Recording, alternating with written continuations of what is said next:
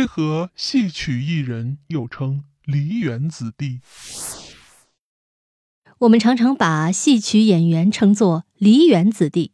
事实上，这个名字最早并非是说戏曲演员，而是说器乐演员。他又是如何一步步成为戏曲演员代名词的呢？戏曲界被叫做梨园，演员被叫做梨园子弟。这个称号啊，是从唐朝而来。谈到原因呢，需要从教坊以及唐玄宗开始说起。唐代开始出现教坊，是全国最顶尖的培养宫廷音乐人才的部门，在全国各地都有分布，聚集了全国顶尖的歌舞器乐人才。唐代最有名的是法曲，哎，法律的法。那么什么是法曲呢？事实上，就是当下大型歌舞的原型。唐代法曲不但有歌唱，还包括舞蹈，都是用器乐现场伴奏。同时，阵容很大，超过几百人呢。如此高难度的音乐表演，平常的艺术团体无法承担。唐玄宗呢，极具音乐天赋，对当时的乐工很不满意，因此觉得自己应该亲自下手。梨园就属于唐玄宗培养乐工的部门。梨园因为在当时长安静院旁边的梨园而获得这个名字。梨园子弟全部从太常乐宫里面挑选，有几百人，阵容庞大。唐玄宗亲自进行排练。公元七百一十四年，建立了梨园亭，让乐工演奏乐曲，宫女习舞演唱。会昌殿是唐玄宗亲自教授的地方。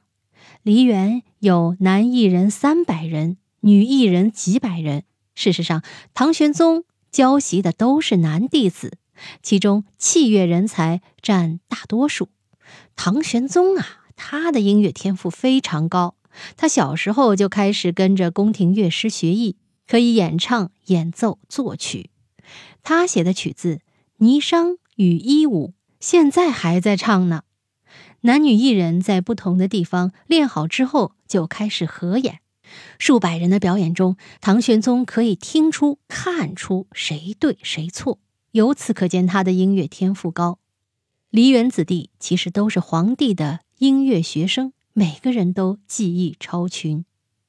这里面的职业乐工日后部分流落民间，极大的促进了民间音乐艺术的进步。法曲慢慢发展为歌舞，歌舞又演变成戏曲。戏曲喜欢托古喻今，也是由于原本就做给皇帝看的。梨园其实是中国第一座国立戏曲学校啊，同时演变成了现在演艺界的代称。时间慢慢流逝，元末明初，高则成的一首很有名气的戏曲《琵琶记》有一句开场白：“今日梨园弟子唱演《琵琶记》。”这个时候，梨园子弟已经开始指戏曲演员了。梨园子弟所指人物是一个慢慢流转的过程，经过了几百年的演进，才从指代乐工到指代戏曲演员。好了，密室里的故事，探寻时光深处的传奇，下期咱继续揭秘。